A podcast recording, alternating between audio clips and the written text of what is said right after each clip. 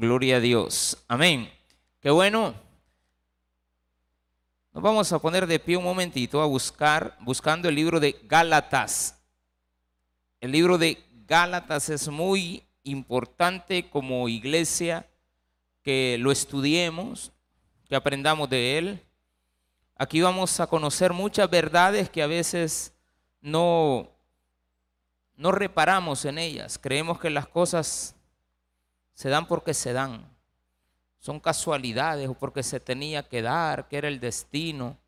Nunca reparamos en el hecho de que Dios eh, tiene preparados a sus siervos en el camino. Usted es útil, pero también hay que ver qué es lo que Dios va a hacer en usted. Y usted déjese. Con Dios usted déjese. De su mujer no se deje, ni de su marido se deje ni de sus hijos se deje. Déjese de Dios. Y cuando usted se deja de Dios, deja que Él haga en usted las cosas, las cosas son grandes. Así de que, qué bueno, saludar a los que están en las redes. Hay una hermana que dice, se ve nítida la pantalla, o sea, la, transmisión en la pantalla, amén. Qué bueno que, que tomen en cuenta eso. Ahí siempre nos preocupamos porque las cosas de la iglesia sean bien hechas y hay que hacerlas con delicadeza. Lo tenemos. Gálatas capítulo 1, versículo 1 al 5. Pablo, apóstol, no de hombres ni por hombres, sino por Jesucristo y por Dios el Padre que los resucitó de los muertos. Y todos los hermanos que están conmigo a las iglesias de Galacia, gracia y paz sean a vosotros, de Dios el Padre y de nuestro Señor Jesucristo, el cual se dio a sí mismo por nuestros pecados para librarnos del presente siglo malo, conforme a la voluntad de nuestro Dios y Padre, a quien sea la gloria por los siglos de los siglos. Amén. Y vamos a leer el 6 para dejarlo ahí picadito para la otra semana. Estoy maravillado de que tan pronto os hayáis alejado del que os llamó para, por la gracia de Cristo para seguir un evangelio diferente. Oremos al Señor. Padre, gracias te damos porque nos das la oportunidad de poder venir a tu casa, a tu iglesia, a disfrutar de tu palabra. En el nombre precioso de Jesús, amén y amén. Gloria a Dios. Pueden tomar sus asientos, mis amados hermanos. Y eso es bueno, que se siente y se acomode. Amén. Para la gloria y honra de Dios. Hoy comenzamos con este estudio de esta hermosa eh, epístola del apóstol Pablo. Son las cartas de Pablo eh, muy importantes que las conozcamos. Eh, van a las ciudades como la de Corinto también. Era una carta a los Corintos, eran cuatro realmente. Hemos estudiado, sabemos que hay primera y segunda, pero entre ellas están cuatro cartas por todas. Y también este, el libro de Gálatas. El libro de Gálatas es algo muy especial cuando uno es cristiano. Casi siempre usted va a escuchar que muchos recomendamos, por una cuestión de tradición, recomendamos que usted cuando comienza en el Evangelio no lea la Biblia desde Génesis en adelante. Usted a una persona nueva en el Evangelio que nunca ha leído la Biblia o que no ha tenido costumbre con ella, se le recomienda leer de entre los Evangelios el libro de Juan. Y otro libro, porque Juan es muy especial, eh, no es, no es como los otros evangelios, eh, en el sentido de que todos tienen una información muy bonita, pero Juan trata a Dios divinamente. Y el libro de Gálatas nos aterriza, nos hace saber de dónde venimos, quiénes somos, por qué fuimos escogidos. Nos hace sentir, nos hace ver que Dios no te tiene aquí por casualidad. Pero hay algo bien importante que como Pablo comienza con patada al pecho, diría yo. Porque bien fuerte las palabras va. Pablo apóstol. Pablo yo. ¿Verdad? Así le pone, yo. Apóstol. ¿Y por qué lo dice, pues? O sea, como que está algo molesto, ¿verdad? Hay que, hay que aclarar. Pablo, apóstol.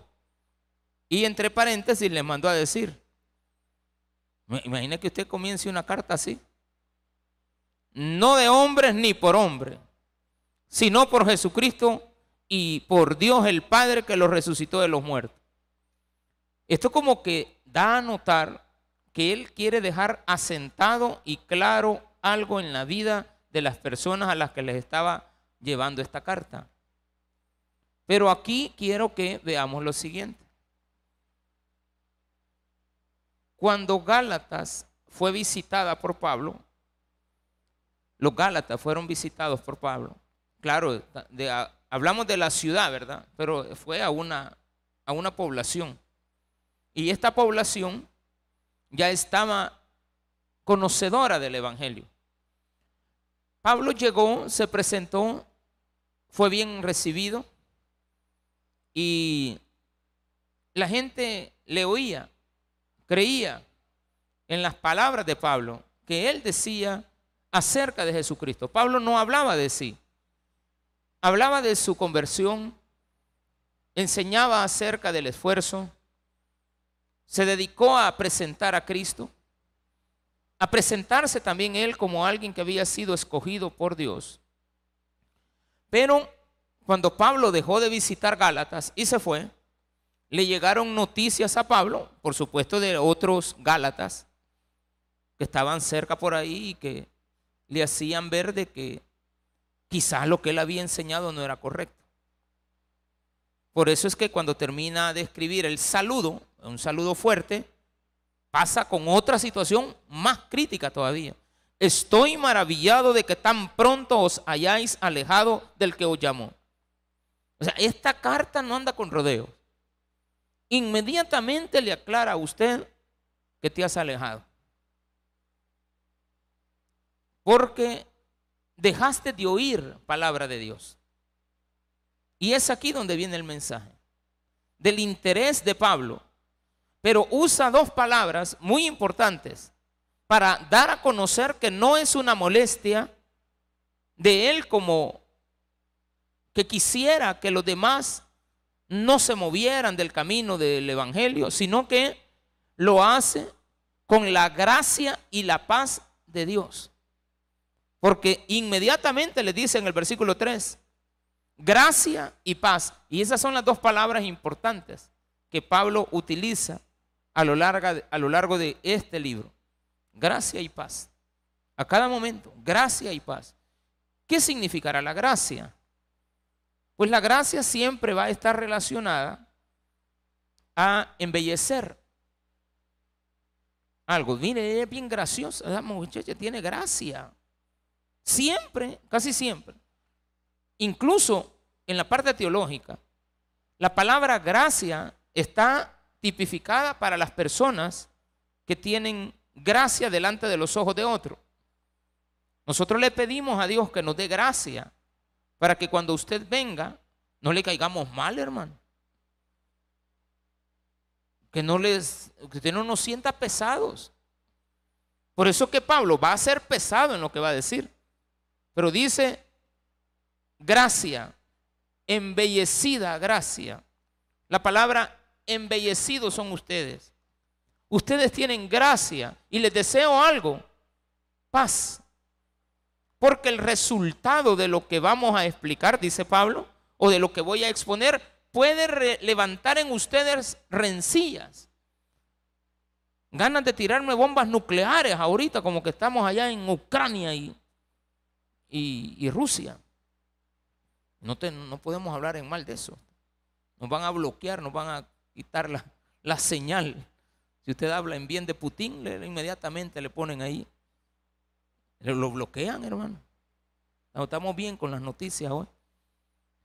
Entonces, usted tiene que tener cuidado, pero ser directo y decir las cosas. Usted delante de Dios no puede andar con paños tibios y decir lo que está malo, ponerle así como un color eh, bonito para que no se vea tan malo ni a lo bueno usted viene y le va a agregar. No, si es bueno es bueno y si es malo es malo. Entonces Pablo aquí nos está diciendo, aclarando quién es el que escribe y qué es él. Y dice, yo no soy apóstol por mano de hombres. Vamos a aclarar primero esto.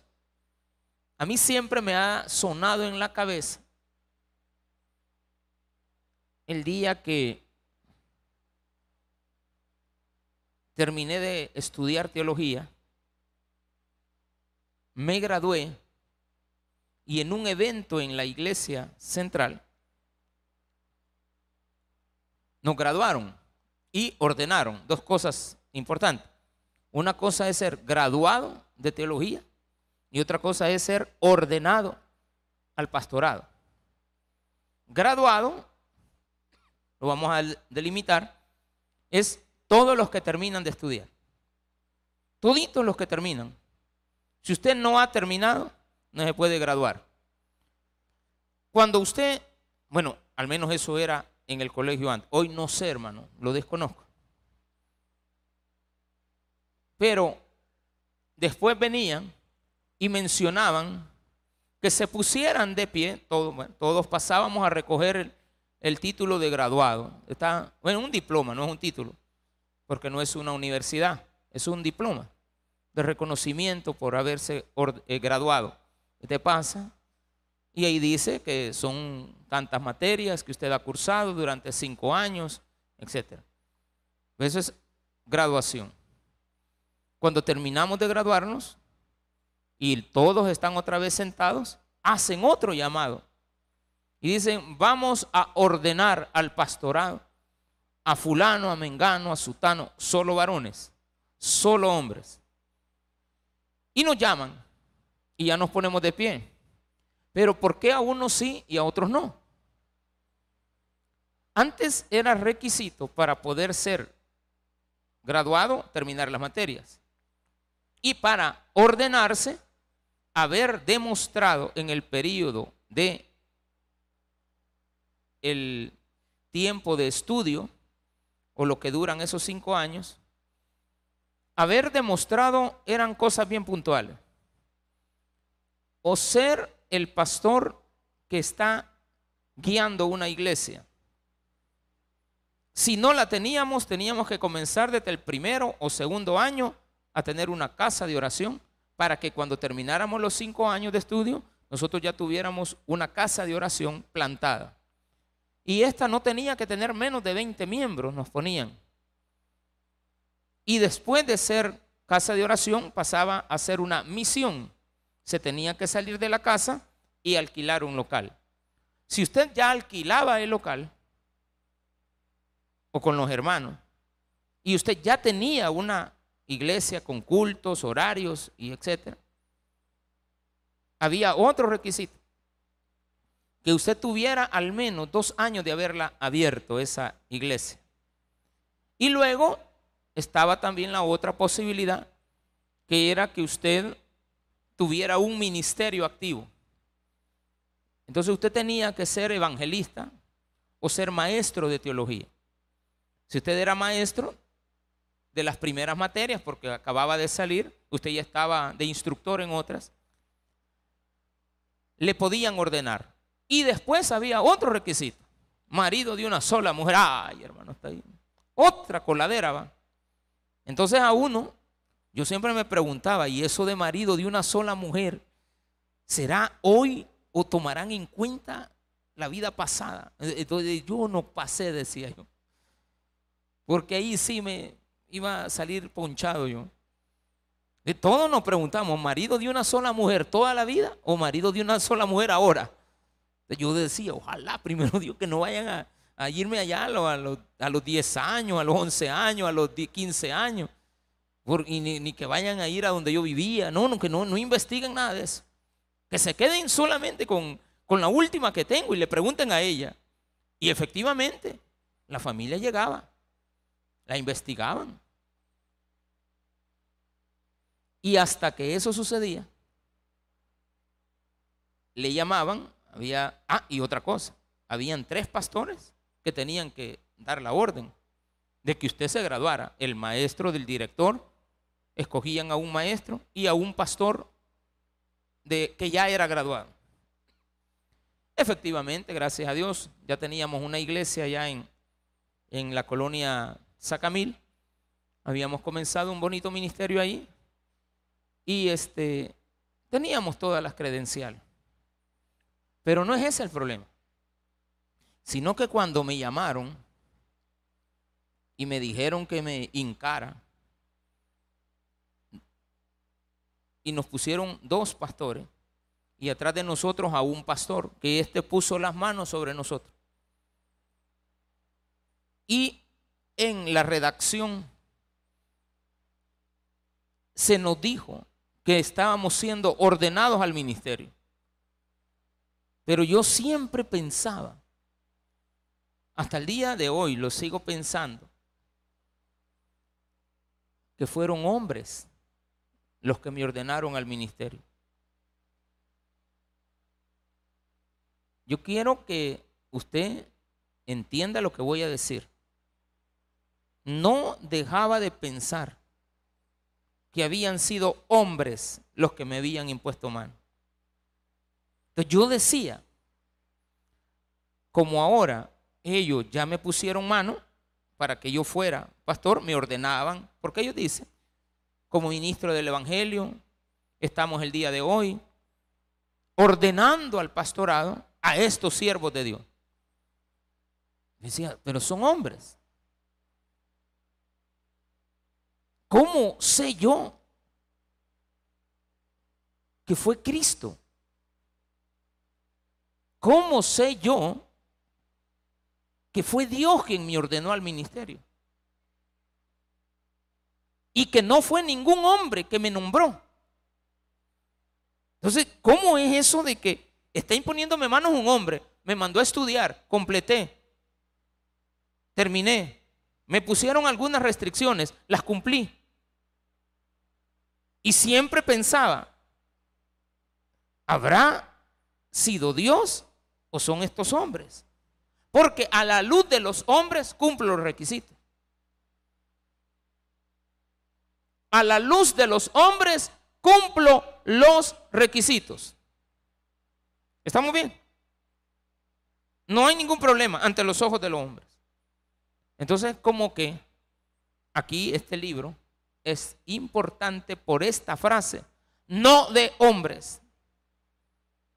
Y esto nos debe de llenar de gozo, saber que no fueron hombres los que nos graduaron, ni ordenaron, sino que fue la voluntad de Dios de habernos llevado hasta aquí para poder entender que lo que hemos hecho hasta hoy no fue por nuestra voluntad, ni por la voluntad de ningún hombre, sino que fue voluntad de Dios. Ahí un gran problema. Cuando deliberadamente nosotros nombramos a cualquiera al pastorado. Solamente porque usted habla bonito. Solamente porque usted ya se para en un púlpito. Solamente porque usted ya lleva dos materias de teología. Solamente porque usted ya fue laico. Y viene y tiene léxico, tiene palabra, tiene dominio, tiene todo. Y a usted ya no le llaman el hermano, a usted es el pastor. Mire, hermanito, usted se puede haber graduado, ordenado y hacer todo. Y es más, no tener ni palabra ni léxico. Pero si Dios lo llamó, lo va a usar. Si Dios lo llamó, lo usa. Y ese uso de parte de Dios tiene un respaldo. Y este respaldo tiene que ver mucho con la transformación de las ovejas que Dios ha puesto a su disposición. El cambio de vida suyo, por supuesto, el cambio de vida de los demás. Entonces a Pablo le llegaron los comentarios de que las personas no consideraban su apostolado como verdadero. No cree, o sea, había gente que Pablo ya estaba entendiendo, bueno, ustedes están acusándome a mí que yo no soy uno de los doce. Que como yo no fui parte del grupo de Pedro, de Andrés, de Juan, de Bartolomé, de Mateo, de Judas Iscariote, de Judas Tadeo. Como no anduve en ese grupo, Entonces yo no soy apóstol. Entonces viene y le dice, no soy apóstol de ellos, por ellos. Yo soy un apóstol escogido por Dios. Y aquí viene una gran controversia. Hasta el día de hoy hay iglesias que son paulinas y hay iglesias que no aceptan a Pablo como apóstol hasta el día de hoy. ¿Y dónde surgió eso? Por la forma en la cual Pablo hablaba acerca de Jesucristo. A muchos no les gustaba. Pablo vivió en una época donde había mucho apogeo, igual que Juan, de el gnosticismo. Había mucho baluarte en las creencias paganas, romanas y también griegas. Sin embargo, la gente que se convertía al Evangelio no eran los apóstoles, no eran los judíos, sino que eran los extranjeros, los gentiles, los griegos.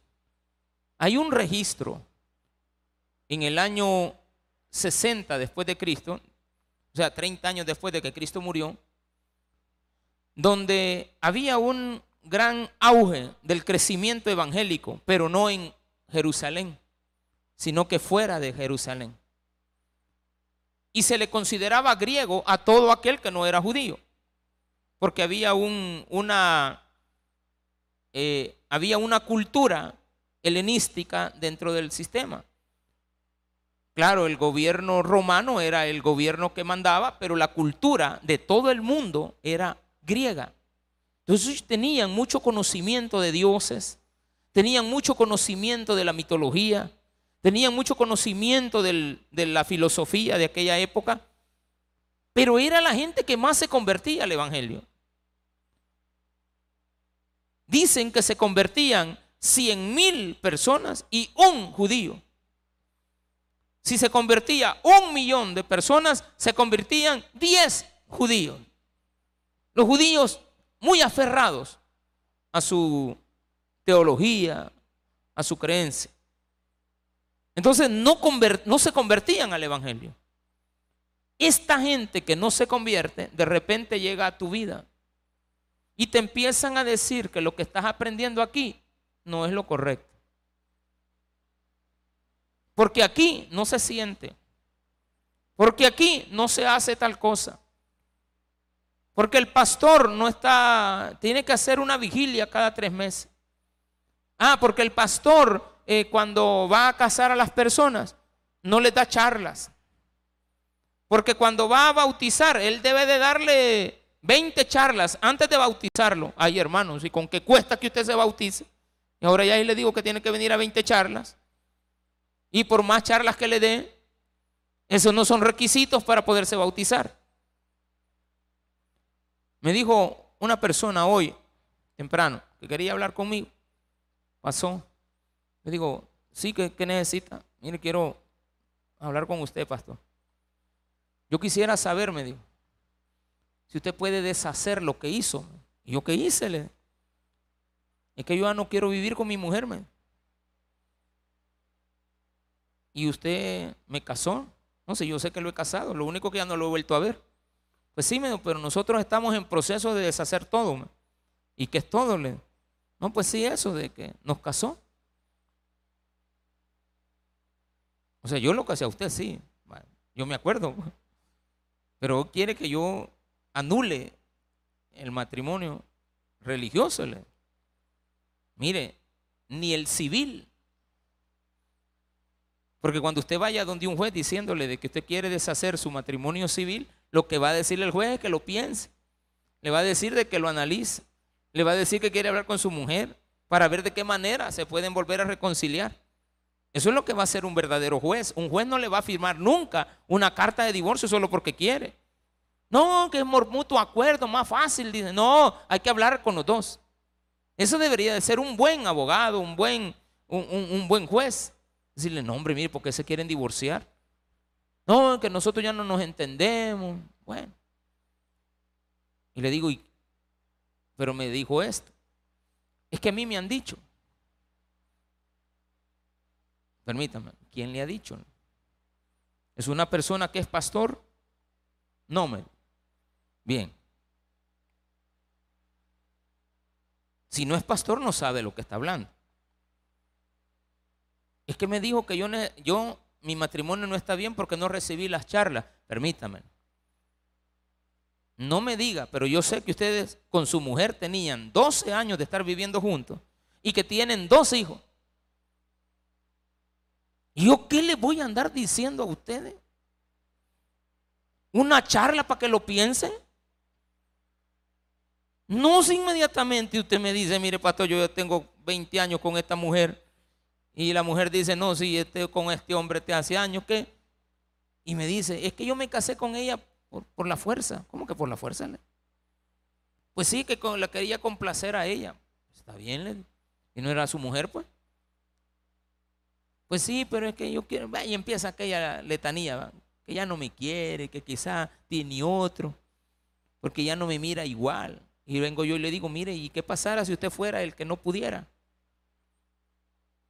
¿Qué pasara si usted fuera el que tuviera ahí una su enfermedad que le inhibiera poder tener una relación. Entonces su mujer diría, ah, es que viene de estar con otra, es que viene, va que no le parecería. Eso no podría ser un motivo. Y después vino la otra pregunta. Discúlpeme, ¿y la persona que lo está aconsejando a usted es hombre o mujer? Mujer, ah, vaya. Está quitándome mi, autoridad pastoral. Mire, si usted se quiere divorciar con su mujer, siga oyendo a esa mujer que de seguro anda detrás de sus huesitos. Se fue el hombre. Ahí nos vemos, pastor, me dijo. Solo eso le dije, se levantó y me dijo, gracias, pastor, me, ya me voy. De seguro. ¿Quién utiliza ahí? ¿El hombre a Dios o Dios al hombre? Hay que saber identificar si el llamado que usted tiene de estar acá es un llamado de Dios o es un llamado de hombre. Cuando usted se pone un uniforme, ¿es que Dios lo llamó a ponerse el uniforme o es que un hombre le dijo ponete un uniforme?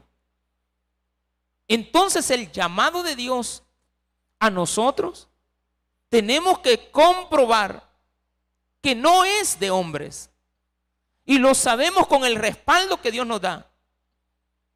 Y mucho cuidado con el crecimiento eclesiástico confundido con el hecho de que Dios respalda al pastor solamente porque la iglesia es grande, porque tiene dos mil miembros, cinco mil miembros. No, hermano, también existe el engañador, que se viste como ángel de luz y que engaña a muchos. Y que usted muchas veces está en una iglesia por la cantidad de promesas falsas que le dan. Y Pablo no hablaba de promesas falsas. Usted tiene que predicar de Cristo para tener el respaldo de Él. Y hablar de la verdad del Señor. No hablar de lo suyo propio. No hablar de lo que le piden que hable. No hablar de otras cosas. Y con mucho respeto, una persona también me escribe un día de esto. E-, ella estaba muy preocupada. Pastor, tengo una persona que dice que, él, no puede dejar de tomar. Y el argumento que él da es, como el pastor lo hace, ¿por qué no lo voy a hacer yo? ¿Qué le puedo decir a esa persona? Nada, no le diga nada, para que va a perder tiempo. Si ya le está dando la justificación del por qué lo hace. Lo peor me dice, y después me pone, lo peor es que con el pastor es que sale, ay Dios mío. Ese pastor será llamado al Evangelio, destruyendo a la gente, destruyendo a una oveja, destruyendo a las personas. No me diga que es pastor si usted no construye hogares, familias, reconciliación, si no habla de todos los temas sociales, incluso hasta la de los temas políticos. Tiene que hablar acerca de la situación económica que se vive en, en el mundo ¿Qué es lo que nos viene con esta guerra? que se está viviendo allá en Europa? Bueno, en eh, Euroasia se llama, se llama Euroasia, porque está en la zona limítrofe de Asia y de Europa. Cabalito, un país lo divide. Eso es un problema que vamos a tener que soportar. Es que yo no tengo nada que ver allá con Ucrania. Bueno, eso es lo que usted dice. Pero ahora estamos en un mundo donde todo se comunica. Y les decía la semana pasada, nosotros oremos por esa paz. Eso es lo que tenemos que hacer. Dice Dios que oremos por la paz del mundo.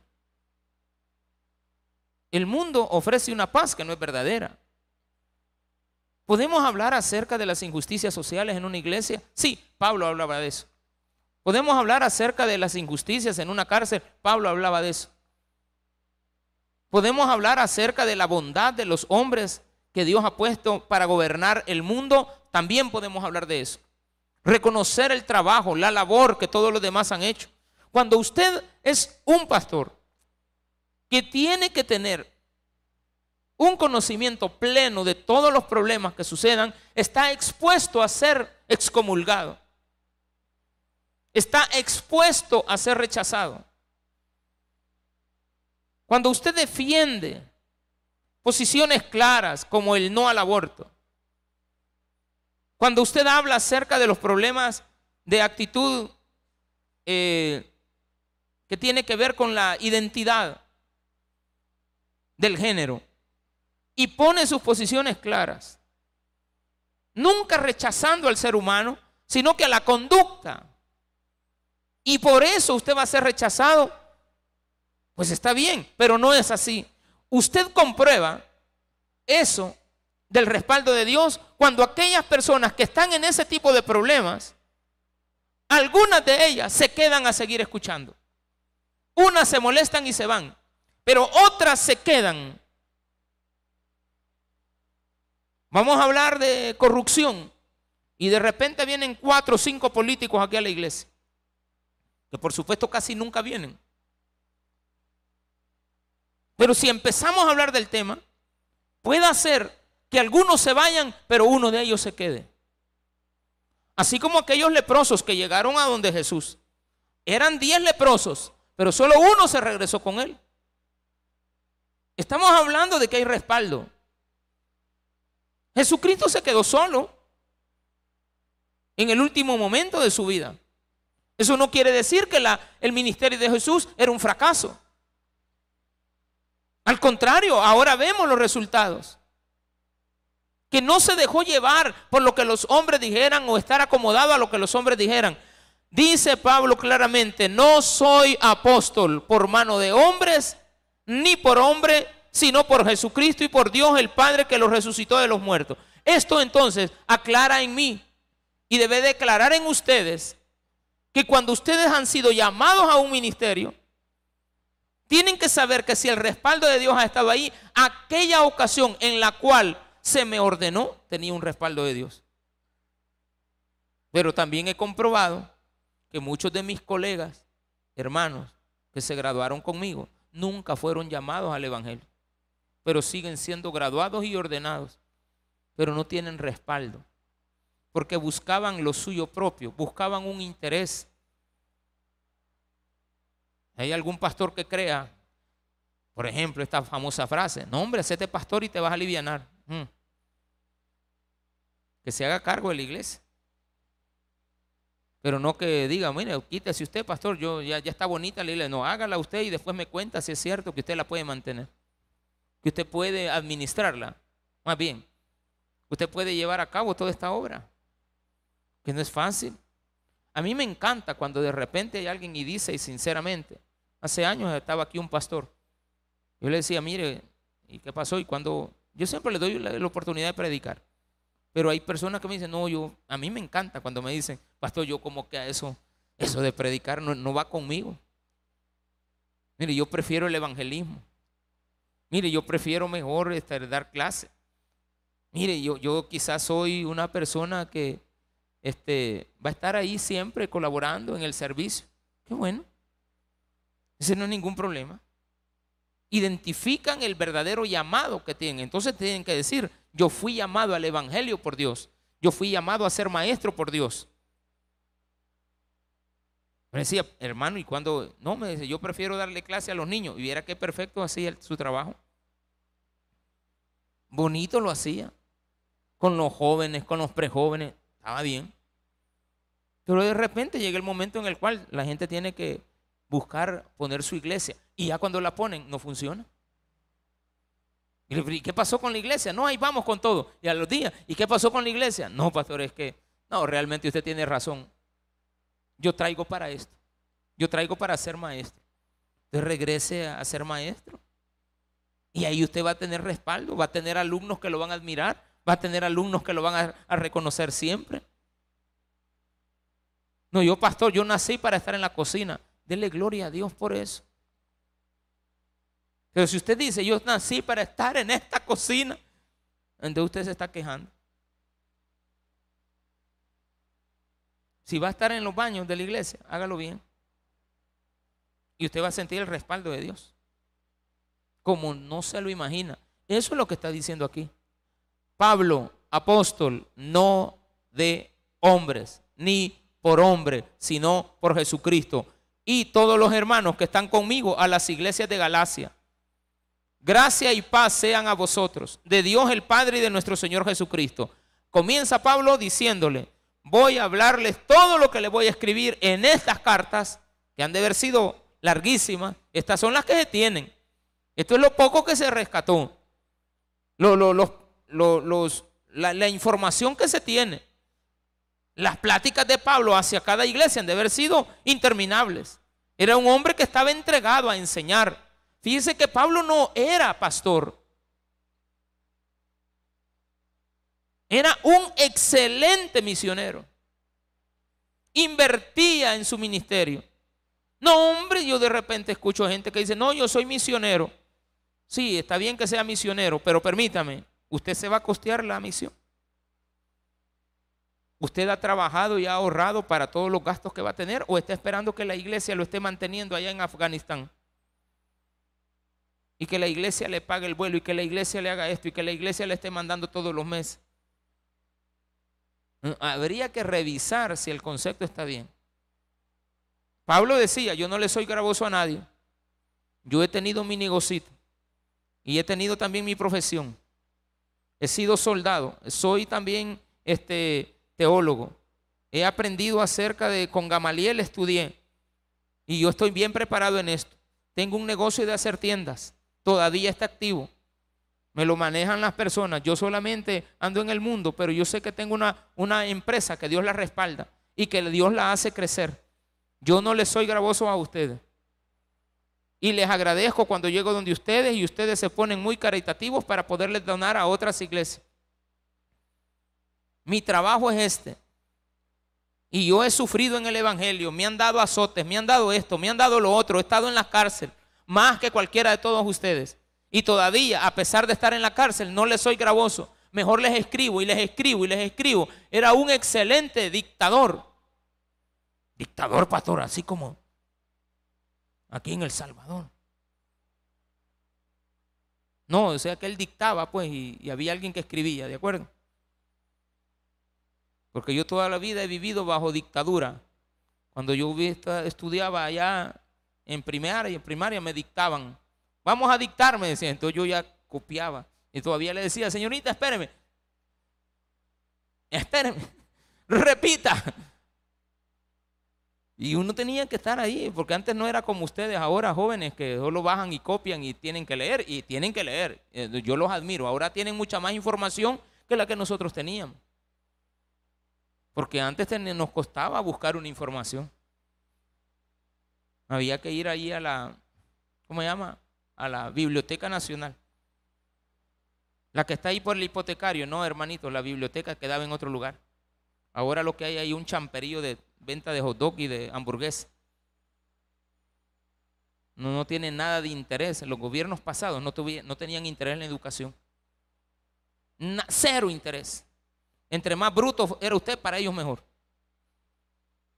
Entonces Pablo dice, gracia y paz de nuestro Dios, el cual se dio a sí mismo por nuestros pecados para librarnos del presente siglo malo. ¿Dónde vivimos? En un siglo lleno de maldad, conforme a la voluntad de nuestro Padre, Dios y Padre, a quien sea la gloria por los siglos de los siglos. Amén. ¿Qué significa esto? Véalo bien. El cual se dio a sí mismo. ¿De qué hablaba Pablo? De Cristo. Hablaba de él pocas veces. Cuando lo sacaban de onda. Y le decían, vos Pablo sos un mantenido. ¿Cuál mantenido? Y no es que Pablo no recibía alguna ofrenda. Él, él, sabía, esta ofrenda me la están dando con mucho amor. Bienvenida sea. Pero habían quizás ofrendas que eran como compraditas, ¿verdad? Mira, hermano Pablo, lo vamos a traer aquí a, la iglesia. ¿Cuánto cuesta su, honorario? Porque necesitamos que venga a hablar de tal cosa. Y permítame, vi que está ocupado, no, no puedo ir. Hay que tener mucho cuidado. ¿Realmente tú eres llamado a estar en, en este lugar? Claro. Si es un día miércoles ahora. No de ceniza va, pero vamos a ver, va. Ya va a comenzar eso. Si es un día miércoles, mira dónde está sentado. Después del trabajo te has venido para acá. Después de estudiar te veniste para acá. Los jóvenes ahorita tienen una gran carga académica. Por eso digo, yo, yo los admiro ahora porque ustedes tienen una gran carga académica. Antes había turno de la mañana y turno de la tarde. Yo trabajaba en la mañana vendiendo billetes y en la tarde estu estudiaba. Y después cambié. No, mejor voy a estudiar en la mañana y dije voy a vender billetes en la tarde. Tranquilo. E eso lo hice en primer grado. Tenía siete años cuando me dije, no, yo, voy a cambiar. Voy a mejor vender billetes en la tarde.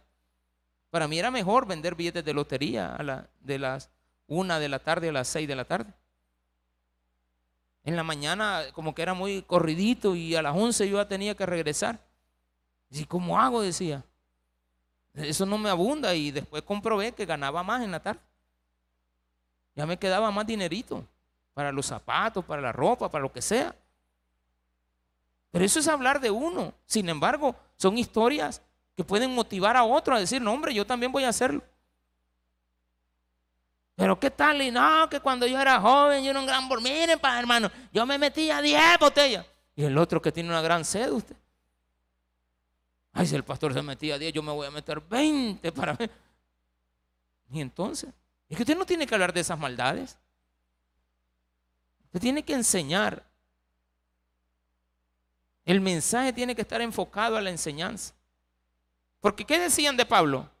Ese Pablo era un gran asesino. Y ahora les está viniendo a ser un falso profeta. Porque después dice, estoy muy maravillado de que tan pronto se, se hayan alejado de la verdad. Porque les hemos predicado la verdad. Pero ahorita ustedes ya están con otras ideas. Que si el matrimonio puede ser anulado. ¿Cómo que puede ser anulado? ¿Y por qué no, pastor? No le estoy diciendo porque el respaldo lo tenemos de Dios. El respaldo lo tenemos de Dios. La primera persona que casé en mi vida, la primera pareja que yo casé, fue recomendación de un hermano que tengo. Hugo, y me dijo, fíjate de qué tales personas quieren que tú los cases. Todavía yo pregunto por ellos. Discúlpame, ¿y fulano de tal cómo está? Sí, siempre están casados, man gloria a Dios. Y algunos ha tenido así que se le han casado y ya no están casados. Sí, bastante. Y eso quiere decir que Dios no respaldó el ministerio. No.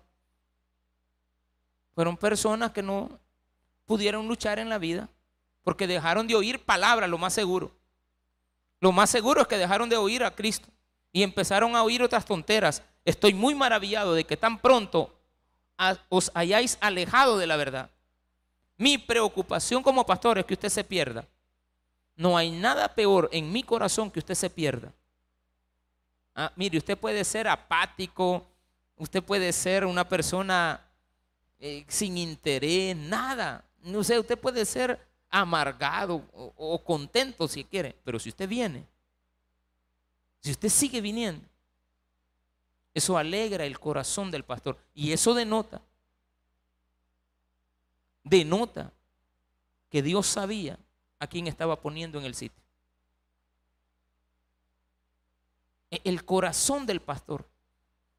No se tiene que medir en que el pastor anda para arriba y para abajo visitándolos en las casas. Eso no es el pastorado. Eso es otra cosa. El pastorado está enfocado en el hecho de guiar, porque el pastor no somos pastores, somos guías. Pablo dice, yo soy apóstol, fui llamado, escogido por Dios, eso significa. El llamado y el escogido soy yo.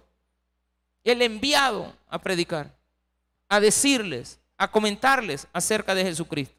Así de que lo importante es que todo esto se haya hecho con la palabra gloria, perdón, gracia y paz. Gracia, ustedes son una iglesia muy hermosa, embellecida.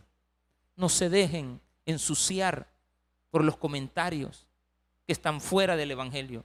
Paz es porque deseamos que ustedes la tengan en el corazón, no como la que el mundo da, sino que como la que Jesucristo da. No les vamos a hablar de otra cosa más que de eso cada vez que vengan a la iglesia. Démele un fuerte aplauso a nuestro Señor.